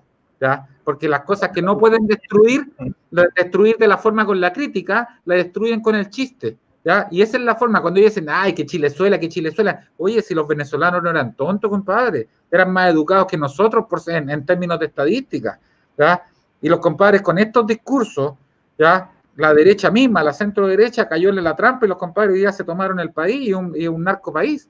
Entonces hay que tener cuidado, porque de repente creo que los chilenos nos miramos, nos, nos pasa mucho eso que le pasa a todos los países, de latinoamericanos en general, que nos está mirando Australia. Tenemos que mirar el círculo latinoamericano. El círculo latinoamericano es donde cambia la política realmente de una forma distinta. Nosotros no nos comportamos como los australianos o los neozelandeses, tenemos otras costumbres, otra idiosincrasia. El chileno, si muchas veces se puede saltar la fila, se la salta, compadre.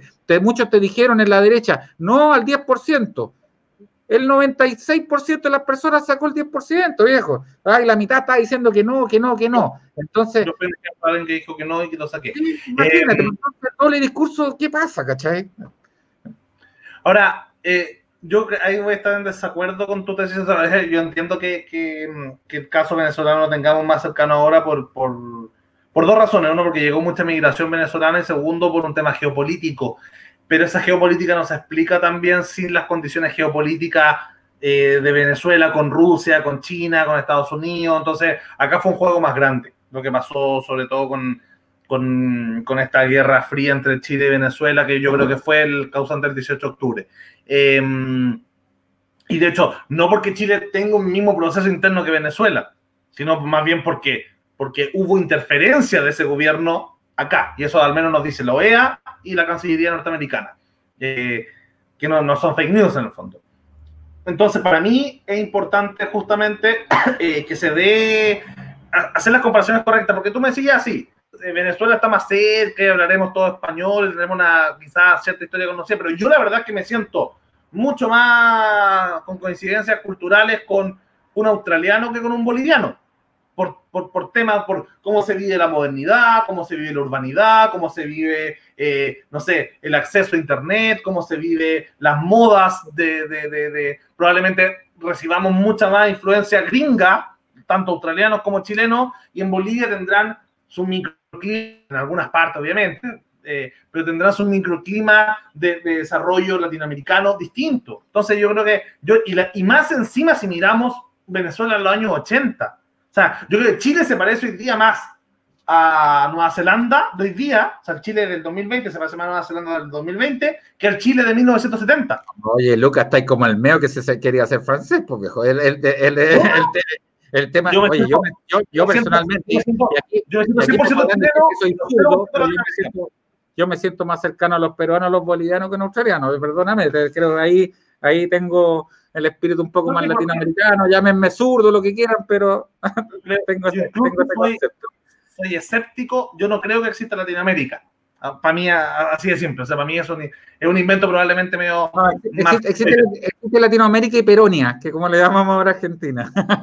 Claro, yo creo que pues tienen otro sustrato. O sea, para mí el neoliberalismo fue justamente un antídoto a un virus llamado Latinoamérica, a una enfermedad llamada Latinoamérica que era básicamente, o, al, o, en algún momento en Latinoamérica se fusionó con el populismo, pero fueron indiscutibles. Y yo creo que Chile, al menos desde, desde, desde, la revolución de los Chicago Boys, se curó de esa enfermedad y yo creo que está muy metido en el ADN del chileno un individualismo profundo. Y por eso me siento más parecido a los países angloparlantes, porque la gracia del capitalismo es que a diferencia de, porque el socialismo a los Suecia funciona solo en países nórdicos solo con el mismo clima, con la misma etnia, con el mismo, con el mismo lenguaje, eh, no sé, nórdico, pero el capitalismo funciona en Singapur, funciona en Corea del Sur, funciona en Nueva Zelanda, funciona en Inglaterra, funciona en Estados Unidos, funciona en Chile.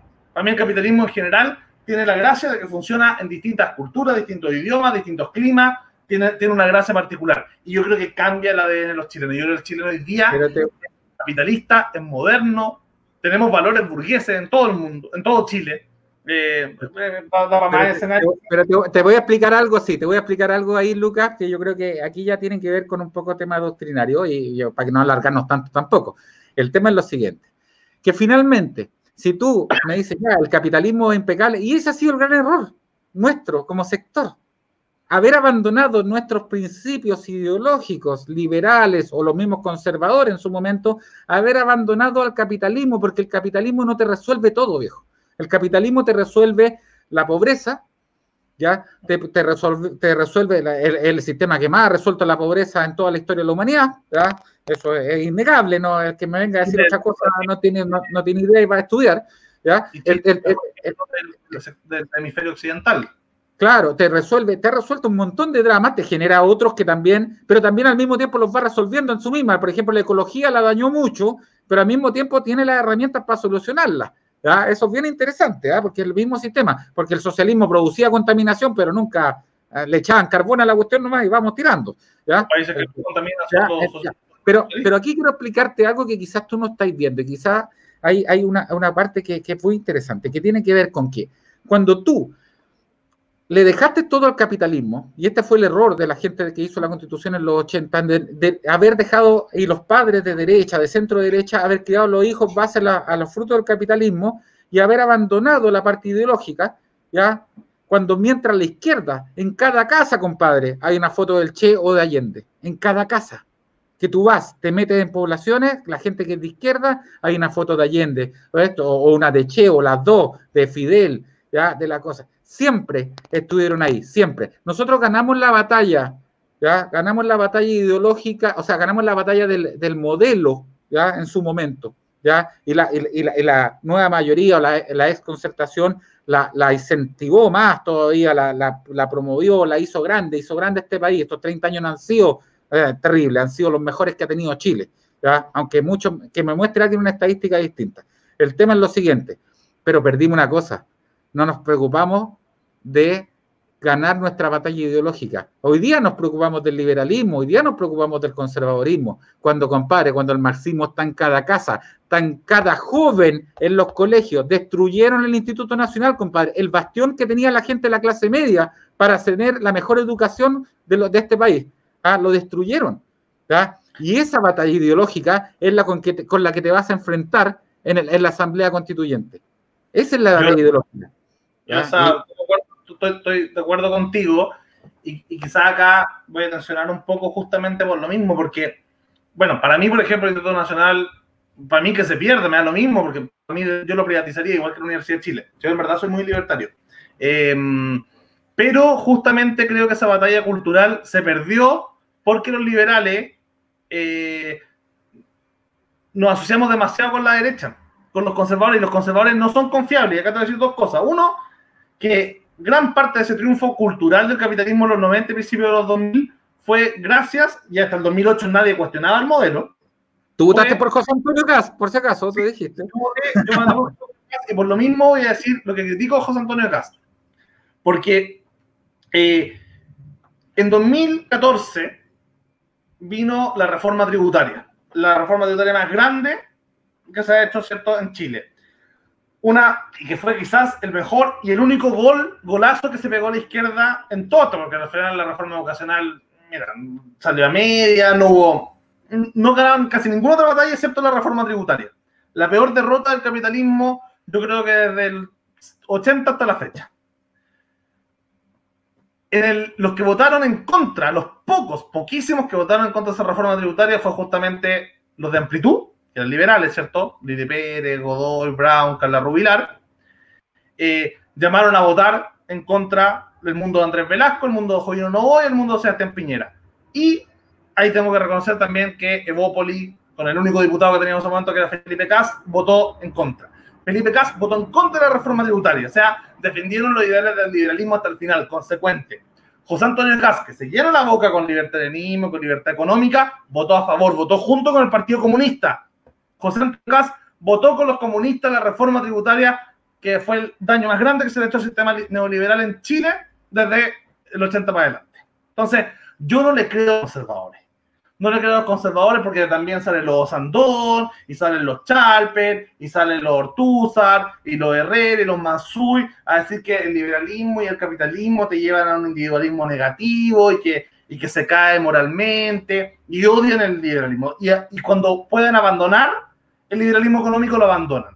Y los defensores del capitalismo, aparte de, de esta izquierda socioliberal que crearon los Chicago Boys, que es el laguismo, ¿cierto? Los otros defensores, que fue Libertad de Desarrollo. La izquierda, la izquierda.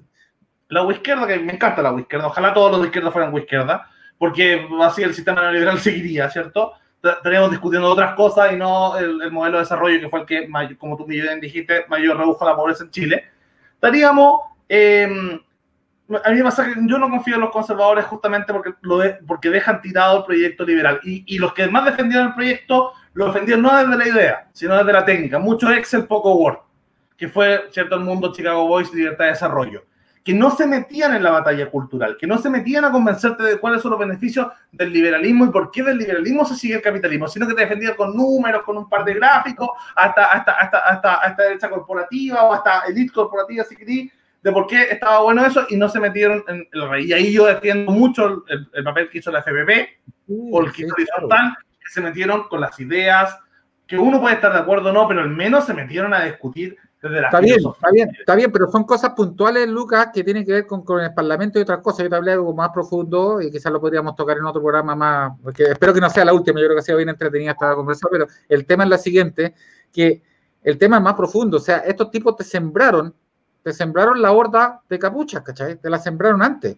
O sea, yo no quiero que se caiga el Instituto Nacional por una cosa simple, porque creo que si bien uno es liberal y, cree en la libertad del individuo, también creo que los países tienen sus tradiciones, que uno las conserva y que, y que promueven cosas. Las cosas buenas se perfeccionan también. Uno no cambia todo de un día para otro y las cosas buenas. Y el Instituto Nacional... A lo Darwin, lo que no funciona, sobre todo... Pero, el, Instituto, el Instituto Nacional era un lugar que funcionaba muy bien. Tengo muchos amigos que estuvieron ahí, grandes amigos ajedrecistas que tenemos en común nosotros dos, que nos, escribió por ahí. Eh, y, claro, el tema es lo siguiente, que eh, funcionaba bien, tenía los grandes cantidades de puntajes nacionales, hicieron la reforma educacional y, la, lo reventaron, así como reventaron a muchos de los colegios de excelencia que hizo el presidente Piñera en el gobierno anterior. ¿ya? Pero te fijas que ideológicamente ellos vienen trabajando en las bases, en las masas, porque te dicen, no, es que hay que juntar a los buenos con los malos porque los buenos van a arreglar a los malos. Mentira, los malos echan a perder a los buenos. Si siempre ha sido así, esta cuestión no, no funciona de otra forma. Entonces, yo te transfiero eso, más allá de los puntos valorables de, nuestros líderes que hemos tenido en, defender ciertas cosas, eh, hemos descuidado la batalla ideológica en los jóvenes, en los niños. Nuestros niños se dedicaron muchas veces a nuestra generación a jugar al Nintendo, compadre, mientras el otro lo estaba criando con la polera del Che Guevara. Y ahí, de ahí tenéis la diferencia. Y eso tenemos que trabajarlo. Estoy de acuerdo y en desacuerdo. Estoy de acuerdo en que falta todavía mucho, o que podríamos haber hecho mucho más, pero también el liberalismo y el capitalismo eh, dejaron una huella indeleble en la cultura, en el ethos del chileno. Eh, yo creo que al final del día, y la nueva generación, al menos hasta los millennials, em, básicamente se van construyendo y se van generando discursos que son muy a favor de la libertad individual. Y, y bueno, yo creo que este es, un buen momento, si es que llegan a la prueba, que es como dice la encuesta, y se da esta, esta constituyente, tenemos que hacer campaña, o sea, tenemos que romper la zapatilla en la, en la calle haciendo campaña por nuestros constituyentes, por los liberales, por los de Bópoli, eh, por los que dentro de Bópoli tengan la idea más liberales y que ven más la batalla cultural dentro de, dentro de esta potencial eh, convención. Pero justamente para mí lo importante es veamos ahora si es que todo lo toda la gente que salió de la pobreza gracias al sistema, toda la gente que fue educada de alguna manera en esto, toda la gente que logró salir de, que mejoró su calidad de vida, que disfruta y valora la democracia, tiene más libertad individual. Bueno, veamos de una vez por todas, o al menos démosle a la gente que pueda elegir con un lapicito un, su voto, o, si no. la, verdad, la verdad es que si no logramos si no logramos siquiera con todos los años que tuvimos de ventaja gracias a la dictadura, el sistema capitalista, ¿cierto? De, poder jugar solo durante 17 años y luego eh, llegaron ideas y voces de izquierda y otros de derecha y qué sé yo, y, hubo democracia plurinacional en los años que tenemos de la concertación. Bueno, si con todos esos años de ventaja que nos dio la constitución del 80, no logramos calar profundamente como yo creo que sí lo hicimos, pero veámoslo. Si no logramos calar en los individuos, en los ciudadanos, es que no nos merecemos gobernar este país, es que esta idea no, se merece.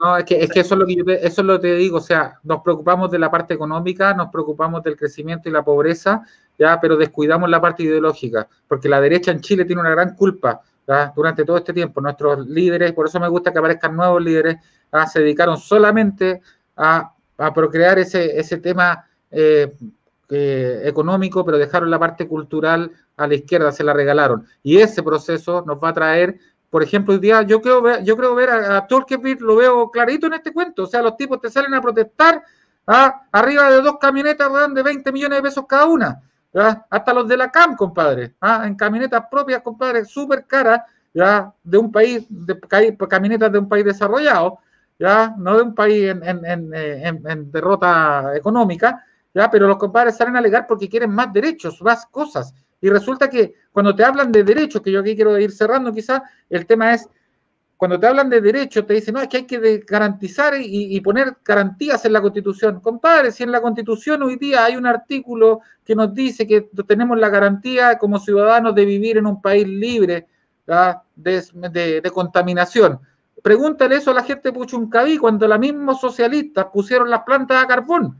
¿ya? Los mismos que hoy día te quieren garantizar cosas en la Constitución son los mismos que te pusieron las 50 plantas de carbón con, con la Constitución puesta ahí con garantía. Entonces, para que la gente entienda también, ¿ah? que yo creo que aquí no, no creo que estemos muy de desacuerdo, que poner palabras en una Constitución no garantiza para nada que las cosas vayan a cambiar el otro día.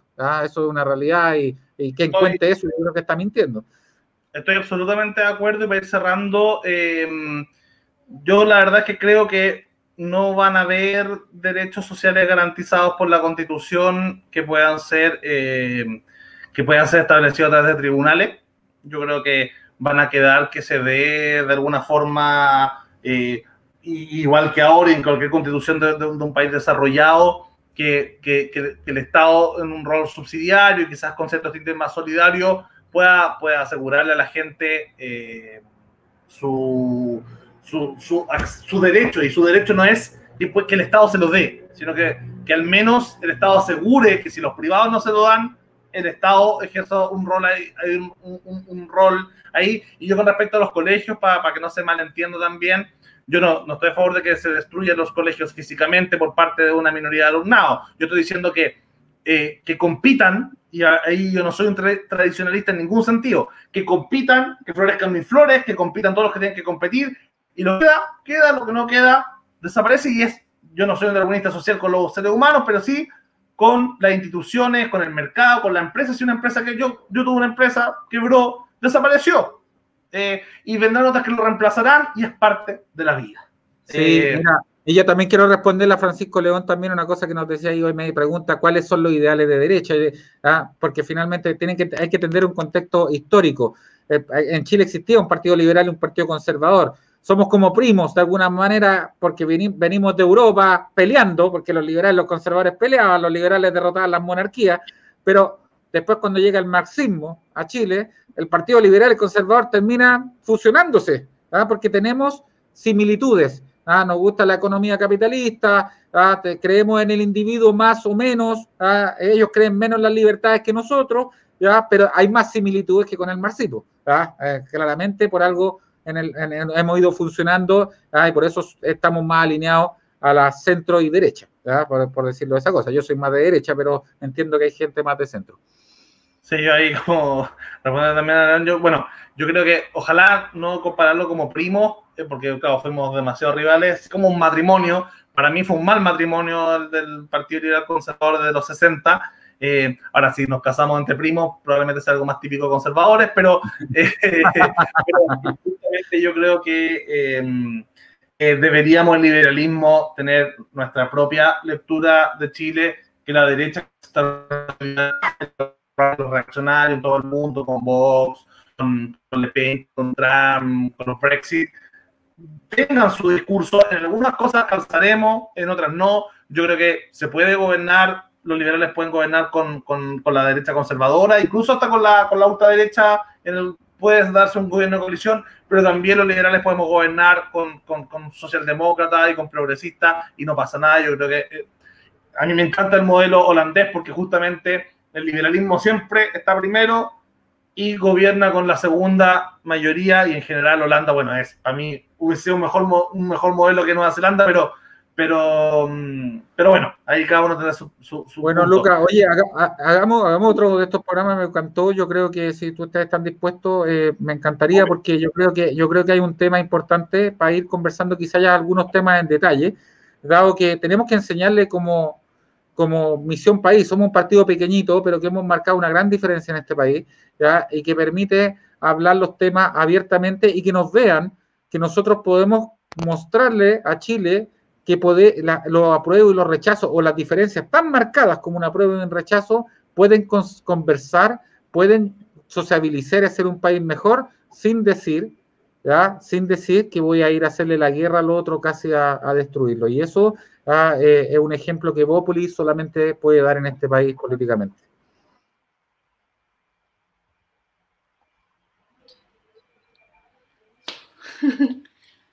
Hola Andrés, ¿me escuchas? Sí, te escucho.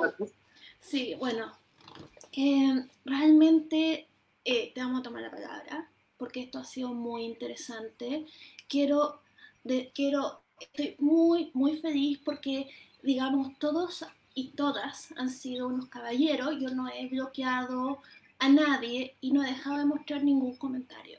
Así que realmente los ideales de diálogo democrático acá se alcanzaron. Así que estoy muy contenta por eso y eh, agradezco, te agradezco a ti, Andrés, bueno, a Lucas y ojalá repitamos porque fue una tremenda experiencia con argumentos de buena calidad. Eh, no, eh, y eso fue refrescante porque de verdad eh, de repente se ha ido bajando el nivel de de la conversación, que los que aprueban son unos imbéciles, que los que rechazan son unos imbéciles, que, etcétera, etcétera. Y desde ahí no se construye. no se construye. Un buen ejemplo. Entonces... Muchas gracias por, por la conversación y todo, todo muy bueno y gracias a los que nos acompañaron. Muchas gracias, a todos los que nos acompañaron y, y, Perfecto.